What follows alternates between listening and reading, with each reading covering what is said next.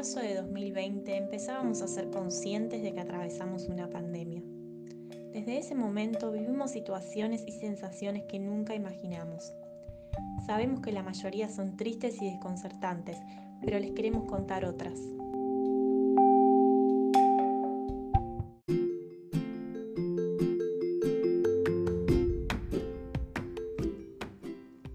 Comenzamos con la historia de Mateo, él trabaja en una juguetería de Almagro y vio afectadas sus ventas a causa del COVID, como tantos otros comercios de nuestro país y de todo el mundo. Cuando reabrió el local, Mateo comenzó a notar que la venta de juegos de mesa incrementaba, y al hablar con sus clientes, escuchó varias historias de familias encontrándose a través de lo lúdico. Los viernes después de la cena, los chicos salían, y ahora aprovechan para compartir un juego de mesa en familia y disfrutar de hacerse compañía.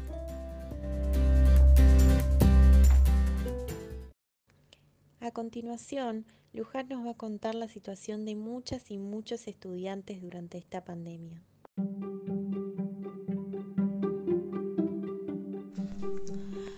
Un aspecto positivo a la falta de actividades presenciales dadas por el aislamiento social preventivo y obligatorio es que los estudiantes del interior que tenían que ir a otra ciudad a estudiar ahora pueden cursar desde su casa, sin tener que alejarse de su familia. Caso similar sucedía con quienes no podían acomodar el horario de las cursadas a su rutina diaria, por el tiempo que conllevaba tener que trasladarse a la facultad.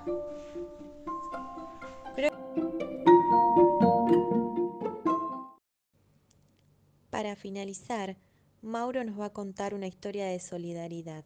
La Fundación Funda Core.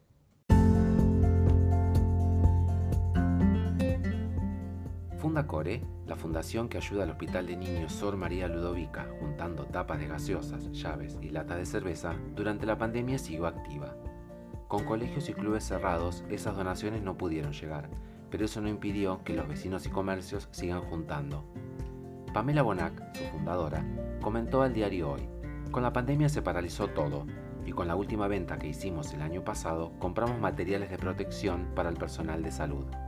En esa oportunidad, la acción solidaria fue al plantel médico y enfermeros, un aspecto positivo que dejó la situación de pandemia por COVID.